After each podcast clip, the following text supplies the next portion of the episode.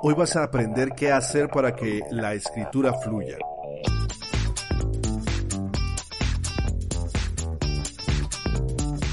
Hola, ¿qué tal mis queridos y futuros autores? Te habla Ariel Ortuño y te doy la bienvenida a este podcast. Estamos en la etapa 2, etapa de escribir, y te estoy platicando el punto número 8 de esta etapa. Si quieres escuchar la guía paso a paso, puedes remitirte al capítulo número 1 de este podcast donde te explico punto por punto todo lo que tienes que hacer para escribir y publicar tu libro.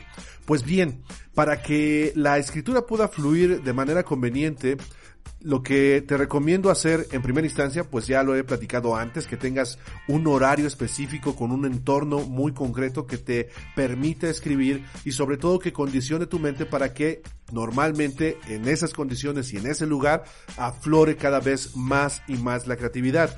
Yo creo que la creatividad es la conexión divina y ese canal divino se va abriendo cada vez más entre más practicas. Por ello, cuanto más dediques tiempo a escribir, mayor será el canal de creatividad que fluya a través de ti.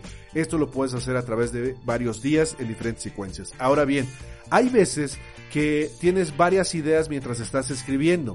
Escribes la idea central que va por el libro y se te ocurren varias cosas que podrías escribir después. Lo que te recomiendo es que abras un paréntesis en lo que estás escribiendo pongas la idea de lo que se te ha ocurrido, cierres el paréntesis y sigas escribiendo el tema que estás narrando en ese momento. ¿Por qué?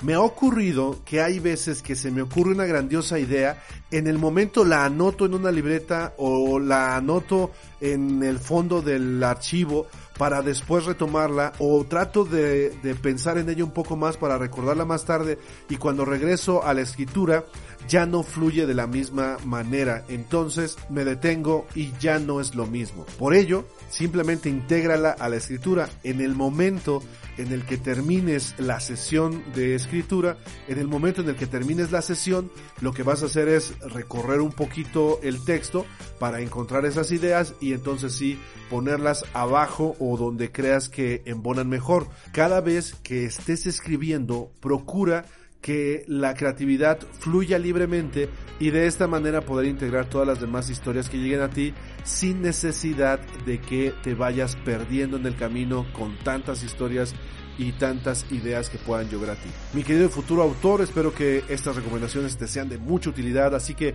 por favor, por favor, comparte este podcast en tus redes sociales para que más autores puedan escribir y publicar su libro de no ficción.